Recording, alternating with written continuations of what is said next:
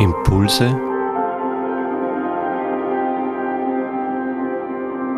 aus der Pfarrgemeinde Hallstatt Obertraum. Herzlich willkommen zu unserem Impuls an diesem Sonntag. Es ist der letzte Sonntag in der Erscheinungszeit, wo wir uns auf das Licht, auf Christus besinnen. Der Sonntag vor Marie Lichtmess ist es. Wir widmen uns heute einem Text aus Matthäus 17, Vers 1 bis 9. Eine Geschichte, die so eigentlich gar nicht in unsere Welt passt. Die eine Geschichte ist, ein Bericht oder sagen wir besser ein Blick in die neue Welt, eine Tür wird aufgetan. Jesus ist mit seinen Jüngern auf dem Berg, auf einen hohen Berg, wie es heißt. Und eine entscheidende Sache wird hier genannt. Sie waren ganz für sich. Dort, modern gesprochen, war kein Einfluss von außen mehr da. Kein Handy, keine Medien, keine Bildschirme, kein Fernsehen, kein dies und das, nicht einmal Gedanken, was noch so zu tun ist im Alltäglichen, sondern fernab. Einfach für sich sein. Menschen aus vergangenen Zeiten kannten das, für sich zu sein. Heute ist das oft eine unmögliche Sache. Menschen erfahren gar nicht mehr, was es bedeutet, für sich zu sein. Mir ist es vor allen Dingen wichtig zu sehen, was hier sich tut, wenn man ganz für sich ist, komplett abgeschlossen von Einflüssen von außen. Der entscheidende Punkt, die Jünger und Jesus waren ganz für sich. Und dann geschieht etwas. Sein Aussehen verändert sich vor ihren Augen.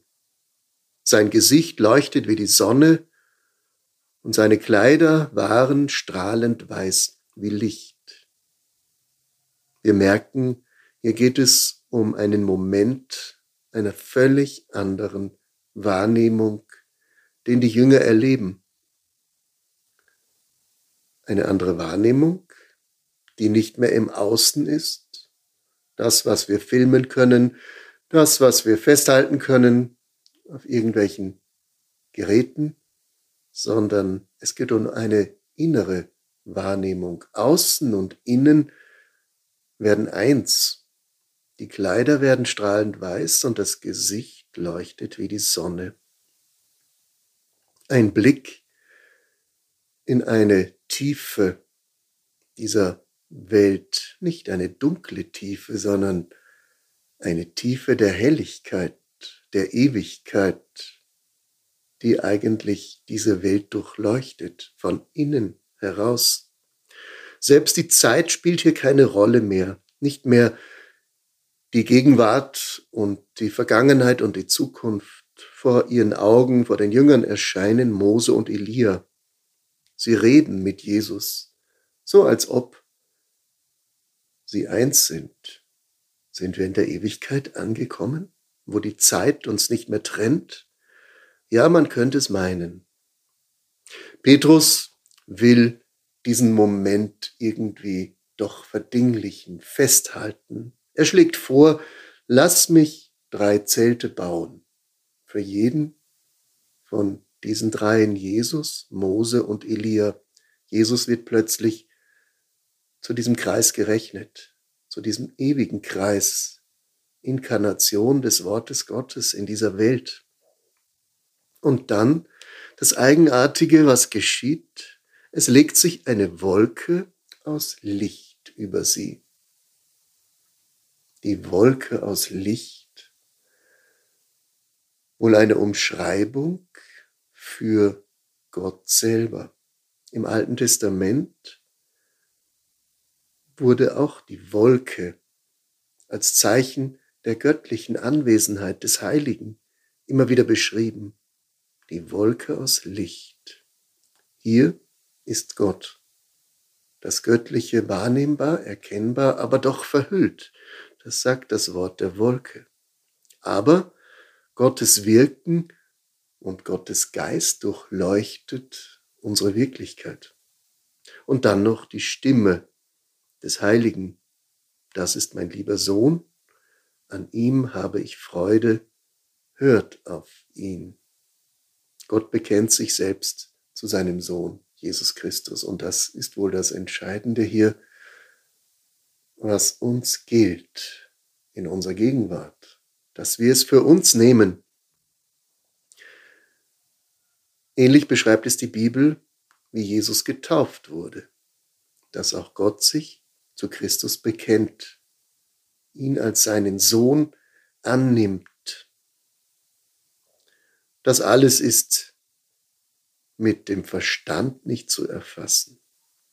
Ein Blick in die Tiefe des Daseins, in die Ewigkeit, in die Herkunft und in die Zukunft dessen, was wir sind, in Gottes Augen. Die Jünger werfen sich nieder, sie haben Furcht, sie können damit noch nichts anfangen. Sie wissen nicht, was das bedeutet. Und dann sagt Jesus zu ihnen, erzählt keinem davon, bis der Menschensohn von den Toten auferweckt ist. Ein wichtiger Hinweis, hier geht es um die Bewahrung dieses göttlichen oder heiligen Geheimnisses. Was Sie hier geschaut haben, hier wurde eine Tür aufgetan in eine Tiefe der Ewigkeit. Christus ist das Licht das nicht nur zeitlich sichtbar ist, sondern ewig. Von Anfang an die Welt durchleuchtet bis in Ewigkeit. Und dann der Hinweis auf die Auferweckung von den Toten.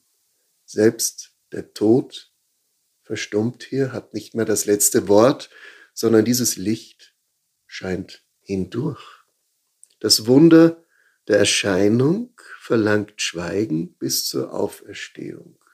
Und das ist vielleicht genau unsere Situation, in der wir uns befinden. Wir ahnen etwas, dass es nichts Abgehobenes, Fremdes ist, sondern außen und innen werden eins, wo wir Christus begegnen. Und wir sehnen uns danach, hinüberzugehen in diesen Zustand. Aber wir sind noch nicht dort. Aber in uns ist er gepflanzt. Wie ein Samenkorn geht er auf. Das Reich Gottes ist in euch.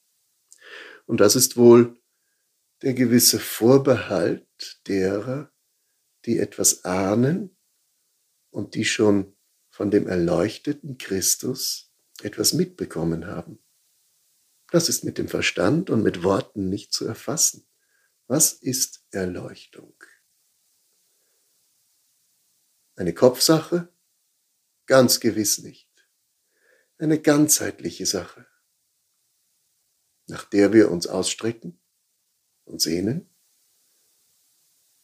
und die unser Dasein verändern wird. Zu dieser Erleuchtung sind wir unterwegs.